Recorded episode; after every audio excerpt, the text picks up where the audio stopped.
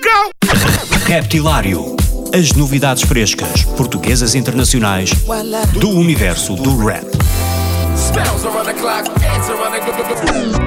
Das rimas mais originais dos MCs aos beats mais pesados dos produtores.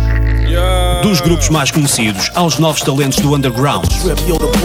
Terça-feira, às 22 horas na NIT FM, com Ricardo Farinha.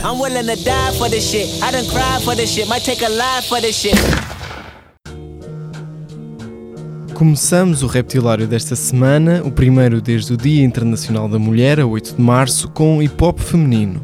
Quem merece todo o destaque possível é a rapper britânica Little Sims, que lançou há poucos dias o seu novo disco Grey Area.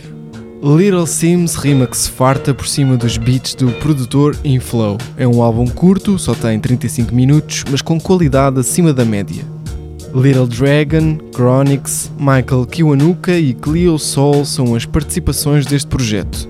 Vamos ouvir 5 faixas de Grey Area antes de passarmos para outra rapper, uma portuguesa.